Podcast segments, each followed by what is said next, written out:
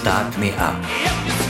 Das Gründerinnenmagazin aus Wien auf Radio Radieschen mit freundlicher Unterstützung der Wirtschaftskammer Wien.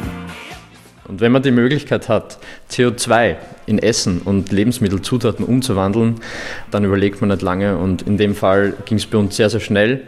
Und so haben wir uns dann sehr schnell entschieden, Akion zu gründen. Ihr habt richtig gehört. Gregor Tegels Firma wandelt CO2 in Lebensmittelzutaten um. Kohlenstoffdioxid zum Essen also. Und das geht ungefähr so. In den Bioreaktoren von Archeon verarbeiten winzige Lebewesen, die Archäen, CO2 zu Aminosäuren. Aus diesen Aminosäuren kann man Proteine herstellen. Und diese Proteine, sie werden auch Eiweiße genannt, könnte man in Zukunft für veganen Käse, pflanzliche Milch oder Protein-Shakes und Kekse verwenden. Aber noch ist das alles Zukunftsmusik. Die Firma besteht erst seit 2021. Davor haben Gregor Tegel und die anderen beiden Gründer über zehn Jahre lang an der Technologie geforscht. Im Sommer hat das Startup einen Testreaktor in der Seestadt in Betrieb genommen. Mittelfristig will Archeon zum Beispiel mit Brauereien oder Bioethanolanlagen zusammenarbeiten. Bis jetzt blasen die ihr CO2 ja einfach in die Luft. In Zukunft soll das CO2 in die Anlagen von Archeon geleitet und dort von den fleißigen Mini-Lebewesen zu Zutaten für unsere Lebensmittel verwandelt werden. Das wäre wohl gut fürs Klima und gut fürs Geschäft des jungen Startups. Anfang November habe ich Firmengründer Gregor Tegel im Büro im dritten Bezirk getroffen. Sie werden ja in jedem Interview gefragt, was Sie da eigentlich tun, also wie diese Technologie funktioniert. Sie haben ja jahrelang geforscht, auch die zwei Mitgründer haben jahrelang geforscht, beziehungsweise tun das noch immer. Und Sie werden dann ständig gezwungen, vermutlich nicht nur gegenüber von Medien, sondern auch von zukünftigen Geschäftspartnern in vier sehr einfachen Sätzen zusammenzufassen, was da eigentlich passiert. Und deshalb, um mal das Gespräch zu starten, inwiefern haben Sie denn das Gefühl, dass Sie da Ihrer eigenen Forschung gerecht werden? Oder dass die Leute überhaupt verstehen, worum es da geht? Spannende Frage. Also der, der eigenen Forschung wird man dann gerecht, wenn sie einen Mehrwert für die Gesellschaft hat. Und alles, was dazu beiträgt, einen Mehrwert für die Gesellschaft zu bilden, und Kommunikation ist ein wichtiger Teil, ist notwendig und ist auch gut so. Das heißt, wir tun dem absolut nichts Böses, wenn wir in einfachen Worten beschreiben, was unsere Technologie imstande ist zu leisten. Obwohl Sie dann vielleicht auf die Grauschattierungen verzichten müssen. Weil einfache Kommunikation heißt ja ganz oft schwarz-weiß, oder? Ja, und die Grauschattierungen sind aber auch äh, das, was oft sehr, sehr langweilig ist. Äh, sehr viel Arbeit in, in Anspruch nimmt, aber oft sehr langweilig für jeden, der einfach nur ein Produkt kosten will. In unserem Fall ein, eine Zutat, die man dann in Lebensmittel einbauen kann. Wir wollen schmecken, es soll gut schmecken, es soll uns gut tun. Und ich glaube, da sind diese Grauschattierungen gar nicht so wichtig. Okay, aber das heißt zusammenfassend, Sie haben nicht das Gefühl, jetzt wo Sie Ihre Forschung immer so viel einfacher darstellen müssen, als sie es ist, dass Sie sich da selber zum Beispiel auch unter Wert verkaufen? Überhaupt nicht. Und noch nicht genervt von vielen Erklären? Nein, überhaupt nicht. Das ist so wichtig. Äh, vor allem, wenn man an einer Technologie arbeitet, die, wie Sie sagen, vielleicht relativ kompliziert ist, aber letzten Endes nur den Zweck bietet, Lebensmittelzutaten nachhaltig herzustellen und etwas zu bieten, einfach etwas nachhaltig zu bieten, was uns einfach schmeckt, was wir essen können, ohne äh, den Planeten äh, zu belasten. Insofern ist es eher notwendiger und sogar wichtiger, die Technologie in einfachen Worten darzustellen, als eher jedes Detail äh, und jeden wissenschaftlichen Aspekt zu diskutieren. Über diese neue Rolle als Unternehmer, der davor ja ganz lange in der Forschung war, werden wir uns noch unterhalten. Vielleicht mal ganz zu Beginn. Akeon wirbt ja damit, dass sie in einem einzigen Produktionsschritt 20 Aminosäuren für die menschliche Ernährung herstellen können, und zwar aus CO2. Und grundsätzlich Kohlenstoffdioxid ist ja schon lang in aller Munde, auch die Notwendigkeit, den CO2-Ausstoß drastisch zu reduzieren. Jetzt wird auch gerade viel gesprochen darüber, CO2 aus der Atmosphäre also der Atmosphäre zu entziehen und dann einzuspeichern und so weiter, um die Klimaziele noch irgendwie zu erreichen. Und wenn Sie jetzt tatsächlich die Ersten sind, die diese 20 Aminosäuren aus CO2 herstellen, Warum hat das davor noch niemand gemacht? Also das hängt äh, vom Herstellungsprozess von Aminosäuren ab, wie wir es im Moment auf dieser Welt produzieren. Wir, wir haben 20 Aminosäuren, die wir für unsere Ernährung brauchen. Neun davon sind essentiell, die anderen elf äh, nicht essentiell, aber trotzdem äh, sehr, sehr wichtig. Und im Moment werden circa acht dieser Aminosäuren durch Fermentation hergestellt, durch einen Prozess, der Bierbrauen sehr ähnelt, äh, mit der Hilfe von Mikroorganismen, während die meisten anderen und vor allem viele der essentiellen Aminosäuren, die wir in unserer Ernährung brauchen, durch Extraktion aus Biomasse äh, passiert. Biomasse ist in dem Fall Tierkarkassen aus der Lebensmittelherstellung, Tierfleischherstellung aber auch aus der Extraktion von Pflanzen, was sehr, sehr viel Chemikalien bedarf, um dann zu diesen Aminosäuren zu kommen. Und es gab einfach keine Möglichkeit, alle Aminosäuren durch einen Prozess nachhaltig herzustellen. Und letzten Endes hat, haben wir das mit Archeon verwirklicht, indem wir eine Mikrobe gefunden haben, die uns ermöglicht, all diese zu produzieren. Und diese Mikrobe füttert dann an CO2 statt an anderen Sachen. Aber das heißt, die haben auch keine Erklärung, warum sie die Ersten waren, weil diese eben über CO2 wird ja schon seit Jahrzehnten gesprochen, geforscht und die Notwendigkeit, es zu reduzieren und Wege zu finden, es zu reduzieren, ist ja schon lang ganz klar. So, so, lange ist es gar nicht so klar in der breiten Gesellschaft. Und letzten Endes, wenn wir äh, an Forschungsförderung denken, dann ist es natürlich auch der Wille einer breiten Gesellschaft, der umgesetzt wird von Förderträgern. Äh, das heißt, es ist noch nicht so lange so klar. Nichtsdestotrotz forschen äh, viele, viele Gruppen und viele Universitäten global an der Umsetzung und vor allem mikrobiellen Umsetzung von CO2. Aber das ist nicht so leicht. Äh, Mikroorganismen, die an CO2 füttern statt an Zucker, wie es normalerweise der Fall ist wie in der Bioindustrie, die gibt es nicht überall. Da muss man suchen, da muss man an ungewohnten Orten suchen. Zum Beispiel unser Organismus kommt von Unterwasservulkanen. Und dann mal so einen Mikroorganismus zu finden, äh, den zu erforschen, zu verstehen, was der eigentlich macht, bis man ihn dann explodieren kann, dass er wirklich ökonomisch Sachen produzieren kann, bedarf sehr viel Arbeit, bedarf sehr, sehr viel Forschung sehr lange Forschung. Es war jedem bewusst, dass wir das machen müssen, aber es dauert einfach sehr, sehr lange, sehr komplexe Zusammenhänge so zu verstehen, dass man sie ökonomisch explodieren kann. In dieser Skalierung befinden Sie sich ja. Also im Sommer ist ja diese 150 Liter Pilotanlage in der Seestadt eröffnet worden. Ich habe jetzt schon angekündigt, dass auch wir um eine Erklärung nicht ganz herumkommen werden. Also es kommt CO2 hinein, ganz vereinfacht gesagt, und es kommen dann diese 20 Aminosäuren heraus, aus denen dann Proteine und Peptide entstehen, die für die menschliche Ernährung ja notwendig sind. Mhm. Also wenn wir uns mal diesem 150 Liter Tank nähern, wir sind im Radio, man sieht jetzt nichts, aber grundsätzlich auf Fotos sieht er einfach aus wie man sich so einen Kessel in der Brauerei vorstellen würde, also silberglänzend mit Röhren, die hineinführen, Röhren, die hinausführen. Zuerst einmal, wo kommen denn diese Mikroben her, die dann in diesem Bioreaktor das CO2 verdauen, jetzt ganz vereinfacht gesagt? Genau, also wo sie ursprünglich herkamen, wie zuvor erwähnt, sie wurden gefunden in Unterwasservulkanen im Meer wo sie sich einerseits von verschiedenen Gasen ernähren und dann auch äh, in Gemeinschaft mit anderen Mikroorganismen leben, um dann Aminosäuren für diese zu produzieren. Das ist so die, die Running Theory, um das auf Englisch äh, zu sagen. Mein Mitgründer und andere äh, Forscher konnten diesen Organismus isolieren und ihn studieren. Und während sie diesen Organismus studiert haben, haben sie gefunden, dass dieser Organismus eben alle 20 Aminosäuren produziert. Das heißt, da kommt er ursprünglich her. Und wie Mikroorganismen das gerne machen, sie können sich, wenn man sie füttert, sehr schnell vermehren. Äh, wir sehen das in guten Beispielen und in schlechten Beispielen.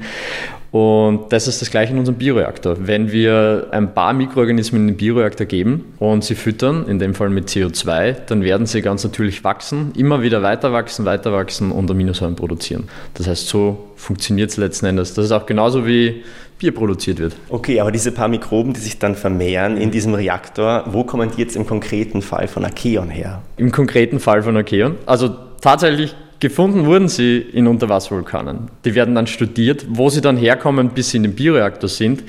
Wir, wir züchten sie an in kleinem Maßstab. Äh, die werden dann im Labor in einem, in einem minus 80 Grad Gefrierschrank eingefroren. Die werden dort gestored quasi und über lange Zeit sind sie dort haltbar. Das sind quasi in Sleeping Mode.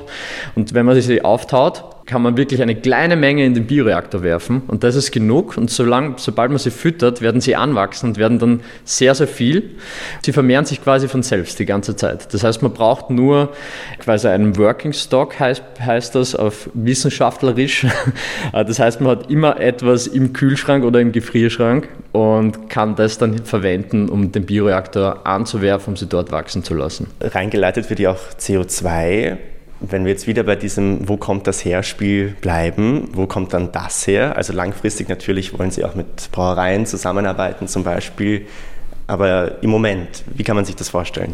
Ja, äh, wir, wir fokussieren uns auf Partnerschaften mit jeglichen CO2-Emittenten. Äh, wir haben zum Beispiel eine Partnerschaft mit einer Bioethanolanlage in Österreich. Eine Bioethanolanlage produziert Bioethanol, aber auch CO2 als, Seitenstrom und wir können dieses CO2 verwenden. Und generell, was wir bei Accium machen, ist äh, mit der CO2-emittierenden Industrie zu partnern. Die haben ja CO2, die sie in die Atmosphäre blasen und wir wollen das CO2 dort auffangen, bevor es in die Atmosphäre kommt das heißt, genau dort, wo es produziert wird und leiten das dann direkt in unseren Prozess ein. Das wird dann entweder in Tanks gefangen und zu unseren Anlagen gebracht oder wir bauen Anlagen gleich in der Nähe dieser CO2-Emittenten. Die Magie ist jetzt passiert, die Acheen haben sich jetzt das CO2 nicht einverleibt, aber sie haben es zumindest verarbeitet.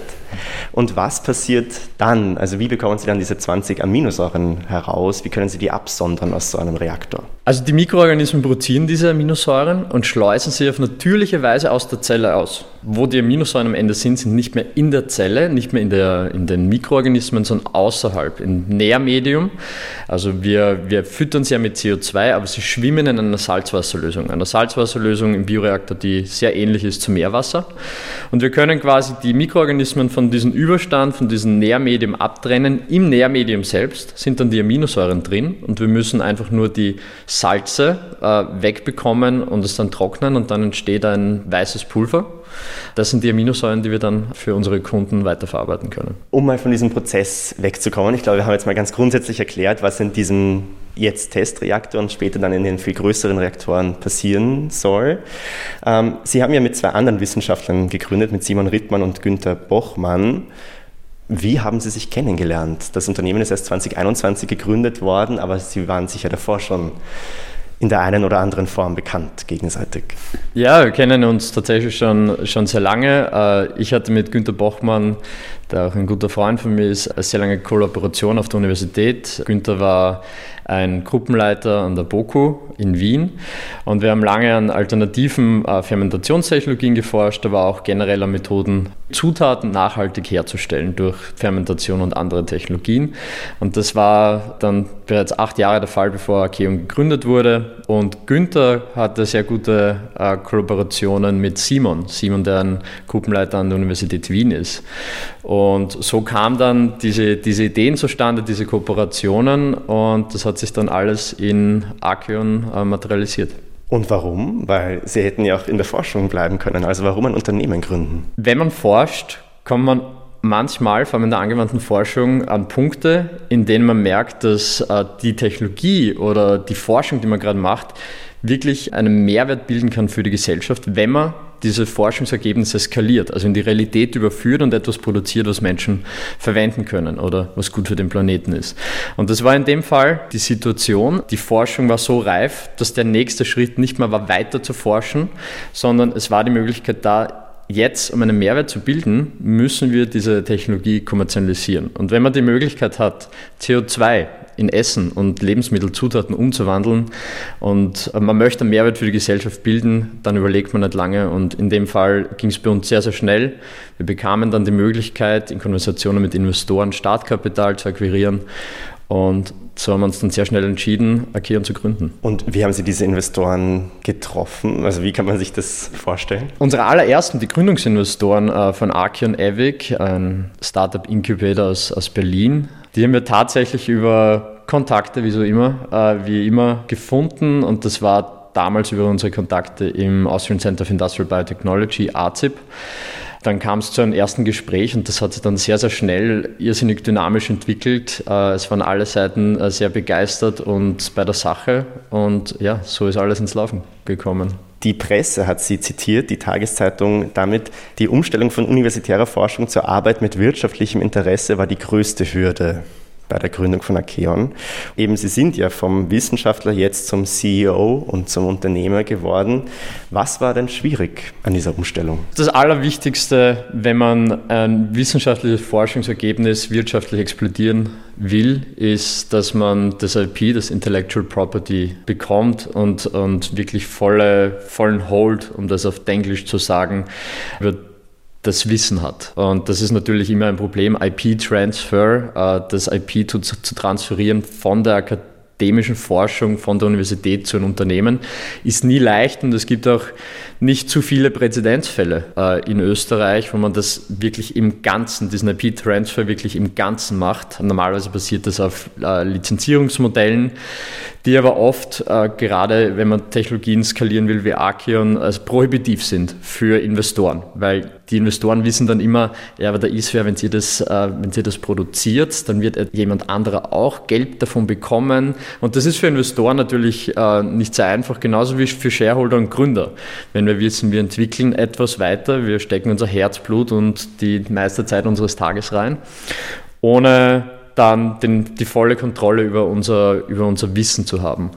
Das war aber trotzdem, so ein sehr langer Prozess mit der Universität Wien, aber wirklich ein toller, ein sehr, ein sehr ehrlicher und letzten Endes eine gute Lösung für beide Seiten, die wir gefunden haben. Es war ein kompletter IP-Transfer äh, von der Universität Wien zu Archeon. Also war es letzten Endes wirklich ein, ein tolles Erlebnis, aber es ist natürlich bedarf viel Gespräch, vielen Gesprächen, um dorthin zu kommen, wo beide Parteien dann letzten Endes zufrieden sein können. Grundsätzlich, weil Sie sind jetzt ja CEO und leiten die Forschung hier nicht.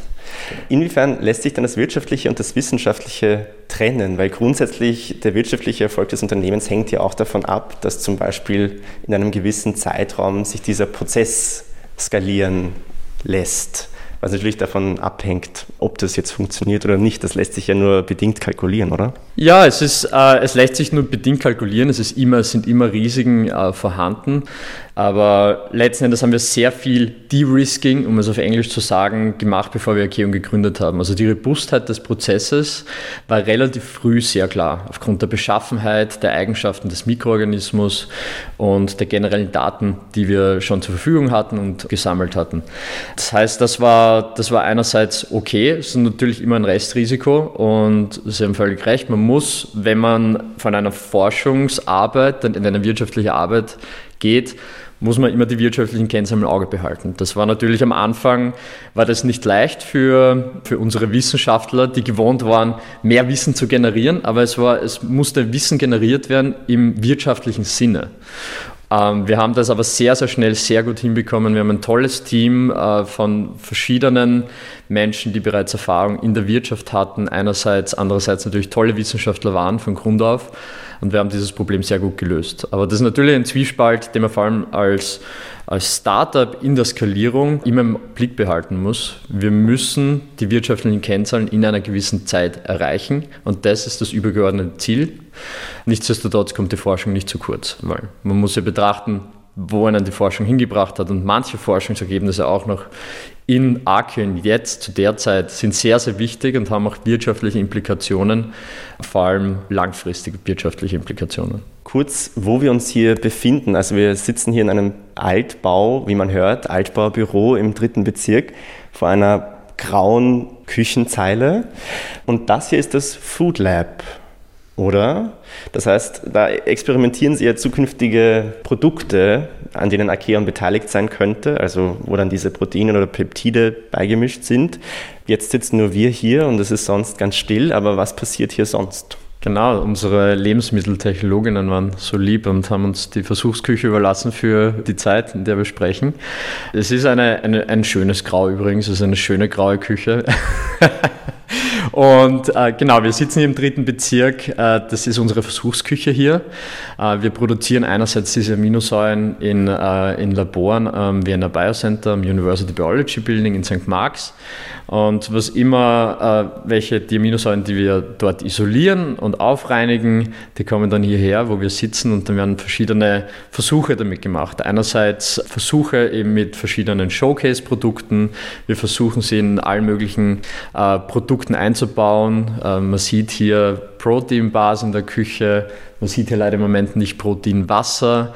Das sind ganz wichtige Forschungen, die wichtig sind auch in der Interaktion mit unseren potenziellen Kunden, weil das sind genau die Produkte, die unsere Kunden produzieren werden. Wir sind dann Business to Business, wir selber produzieren Zutaten und das ist hier eigentlich eine sehr wichtige Schnittstelle zwischen Archeon und unseren potenziellen Customers. Okay, jetzt sehe ich die Bilder, die hier an der Wand hängen, mit ganz anderen Augen. Also da sieht man so Kekse, ich glaube, das ist Kuchen da ganz links. Das heißt, das könnten solche Produkte sein, an denen Sie gerade arbeiten oder forschen.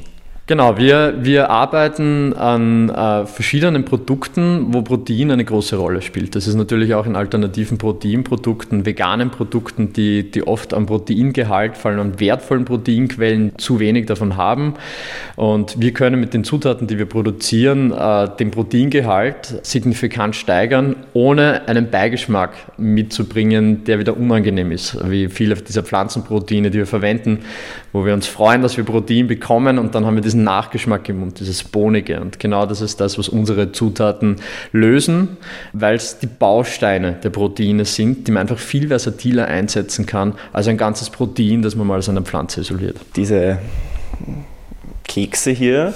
Was wären denn sonst noch Showcase-Produkte, an denen Sie jetzt gerade arbeiten? Kekse sind Protein Bars, in, in, dem, in dem Fall äh, dann sehr viel mit Proteinwasser. Also wenn man an Proteinshakes denkt, die sehr dick sind.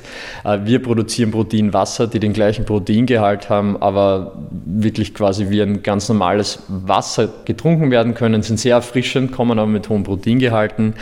Wir waren sehr erfolgreich in der Entwicklung eines veganen Käses mit signifikantem Proteingehalt, der auch nach Käse schmeckt. Das ist auch ein Feature unserer Zutaten unserer Aminosäuren, dass sie einerseits den Proteingehalt äh, zur Verfügung stellen, andererseits auch Geschmackskomponenten, äh, die man in verschiedenen Segmenten einsetzen kann. Und ja, das sind jetzt einige von, von sehr spannenden Entwicklungen, wo unsere Zutaten einen irrsinnigen Mehrwert leisten können.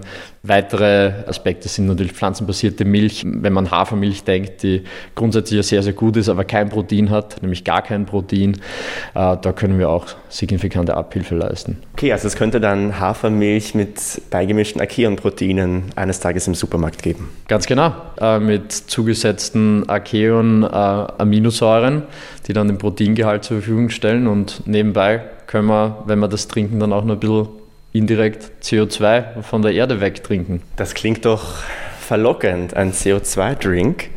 Eben, Sie sind ja noch nicht in der kommerziellen Reife angelangt, Sie skalieren jetzt noch. In Ausländern ist davon die Rede, dass Sie schon mit Getränkeproduzenten und Lebensmittelherstellern zusammenarbeiten, natürlich auch für diese Showcase-Produkte. Was erwarten die sich denn von Ihnen? Es geht um vor allem zwei Hauptkategorien. Die erste Kategorie ist nachhaltige Aminosäuren oder Proteinzutaten in der Hand zu haben, die man verwenden kann für verschiedene Produkte. Die Nachhaltigkeit ist natürlich ein, großes Thema, äh, auch wenn wir auf pflanzenbasierte Proteine achten, die generell ja, am Feld produziert und sehr nachhaltig sind, aber bei weitem noch nicht dort, wo wir hin sollen. Da geht es natürlich um äh, industrielle Landwirtschaft und wie wir damit umgehen. Das heißt, ein Nachhaltigkeitsaspekt ist sehr wichtig und dann produziert Archeon alle 20 Aminosäuren. Das ist die erste Technologie, unabhängig ob CO2 äh, gefüttert wird oder nicht. Das ist die erste Technologie, die in einem Verfahren alle Aminosäuren herstellen kann, die man braucht in der Lebensmittelindustrie. Wie das im Moment in der Lebensmittelindustrie funktioniert ist, dass viele Aminosäuren einzeln gekauft werden, viele davon aus China. Und dann gibt es Distributeure, die sich darum kümmern, dass die alle zur Verfügung stehen und können sie dann weiterverkaufen. Was im Sinne der Supply Chain ein irrsinniges Risiko bedarf und natürlich auch im Moment das große Abhängigkeit von einer, einer bestimmten Geografie, in dem Fall China. Und wir können mit unserer Technologie der quasi, wir sagen es immer auf Englisch, der One-Stop-Shop sein, wo wir alle Aminosäuren äh, zur Verfügung stellen können aus einer Fabrik und die direkt aus CO2 produziert. Und das ist ein großer Vorteil, die Firmen sehen im Sinne von deren Supply Chains, das Risiko zu minimieren und dabei eine nachhaltige Quelle an Proteinzutaten zu haben. Mittelfristig wird es auch billiger sein, als diese ganzen Aminosäuren einzeln zusammenzusammeln für bestimmte Produkte. Darauf arbeiten wir hin, ja. Und die Indikationen sind, sind sehr positiv, dass wir auch billiger sein werden in der fernen, aber auch in der relativ nahen Zukunft. Wenn man so über Ihr Geschäft nachdenkt, das hat ja zwei Seiten. Also einerseits holen Sie sich CO2 von bestimmten Firmen wie dieser Bioethanolanlage oder Brauereien zum Beispiel. verarbeiten das dann und dann stellen sie Zusatzstoffe für Produkte, für Lebensmittelprodukte her. Wie wird Akeon da Geld verdienen? Wir fokussieren uns in unserem Businessmodell, in unseren Partnerschaftsmodellen ganz deutlich auf der Seite der Produkte, äh, weil letzten Endes produzieren wir Aminosäuren, Lebensmittelzutaten für die Lebensmittelindustrie und der Prozess an sich muss wirtschaftlich sein, damit Archeon Geld verdient. Das ist das Allerwichtigste. Natürlich, wie Sie richtig sagen, wir produzieren nicht nur Aminosäuren und sind äh, Akteure im, am Lebensmittelmarkt, sondern wir verwenden auch CO2, industrielles CO2. Und da gibt es viele verschiedene Möglichkeiten im, im Bereich der CO2-Zertifikate und sonstiges, äh, verschiedene Systeme in verschiedenen Geografien. Europa hat ein unterschiedliches, ein anderes System äh, als Amerika zum Beispiel. Und wir versuchen auch äh, dort so weit wie möglich zu partizipieren partizipieren. Das ist aber ein sehr dynamischer Markt im Moment. Das ist eine sehr dynamische Entwicklung, die man sehr ja, vorsichtig abwarten muss, wo sie sich entwickelt. Aber es ist definitiv eine Möglichkeit, um das Geschäftsmodell von Archeon zu verbessern, indem man die CO2-Verwertung auch wirtschaftlich explodiert. Ist aber, wie, wie, gesagt, etwas, was im Moment im Kommen ist. Wir, wir haben in Österreich haben wir eine CO2-Steuer, die wird mit nächsten Jahr auch wieder erhöht. Also wir sehen den Trend auch in Österreich in die, in die richtige Richtung, in eine wichtige richtige Richtung, die dann Unternehmen wie Arkion auch dementsprechend incentivieren kann, dort letzten Endes das wirtschaftlich, die Wirtschaftlichkeit des Unternehmens zu verbessern. Ob das jetzt heißt, dass wir CO2-Zertifikate bekommen werden, ist noch sehr undurchsichtig, vor allem in Europa. Wir haben zu Carbon Capture und Storage äh, verschiedene Modalitäten implementiert in Europa. Zu Carbon Capture and Utilization, das ist was Arkion macht. Wir pumpen ja nicht unser CO2 irgendwo in die Erde und lagern es dort, sondern wir verwerten es in Lebensmittelzutaten, die dann in Lebensmittel eingebaut werden. Wir essen sie, wir exkredieren sie und so weiter. Und äh, dieses CCU-Thema ist in Europa noch sehr nebelig. Äh, wir wissen in Europa nur nicht ganz, wir als Akien wüssten, wie wir damit umzugehen haben, aber wir haben noch keine politische Linie gefunden. Das ist in den USA sehr anders, wo die Utilization CCU genauso oder sehr ähnlich behandelt wird wie die Lagerung von CO2 unter der Erde, Lagerstätten. Deswegen die kryptische Antwort, weil das wirklich sehr dynamisch ist. Wir befinden uns gerade 2023 jetzt in, in einer Phase, wo sehr viel über dieses Thema diskutiert wird und es für sehr wenig äh, Stakeholder, wie auch wie Akion, sehr unklar ist, wie das in zwei, drei Jahren ausschauen wird, vor allem in Europa. Sie haben vor kurzem diese 150 Liter Pilotanlage in der Seestadt Aspern in Betrieb genommen. Bis Ende nächsten Jahres soll dann eine 3000 Liter Demoanlage stehen und mittelfristig wollen sie aber 800.000 bis eine Million Liter Anlagen betreiben, was ja dann das mehr als das 300-fache nochmal ist von dieser Pilotanlage, an der sie jetzt gerade arbeiten. Also in diesem Skalierungsprozess, was sind denn da gerade die Hürden oder Herausforderungen? Also warum lässt sich das nicht einfach um das 300-fache vergrößern? Das ist eine sehr gute Frage.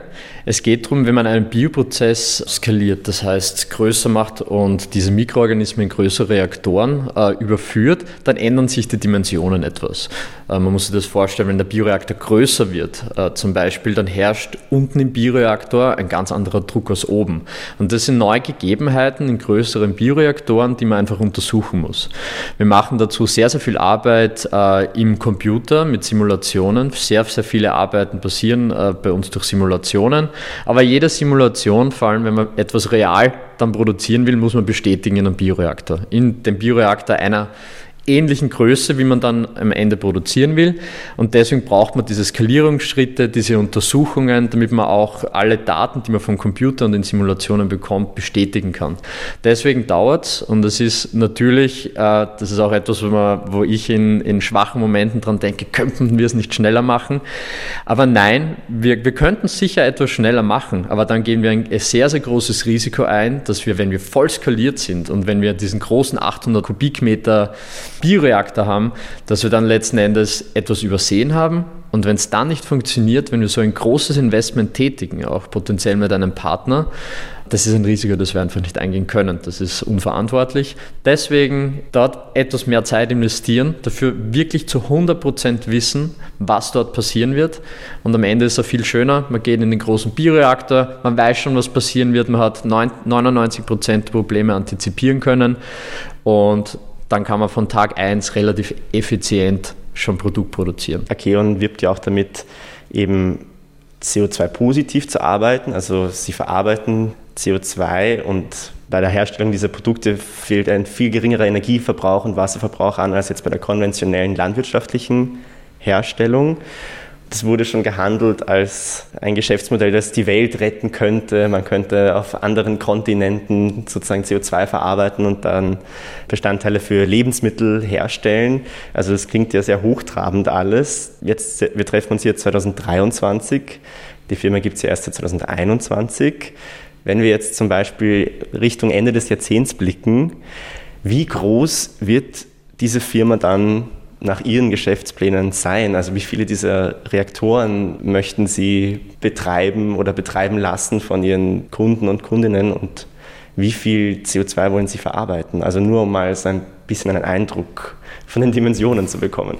Generell ist es so, dass wir mit Ende des Jahrzehnts bei 2030 mehrere Produktionsanlagen in Betrieb genommen haben wollen, in Partnerschaften mit CO2, mit der CO2-emittierenden Industrie, die uns ermöglichen würde, deren CO2, das sie sonst in die Atmosphäre jagen, umzusetzen in Lebensmittelzutaten. Also unser großes Ziel ist, drei solche Produktionsstätten operabel zu haben mit 2030.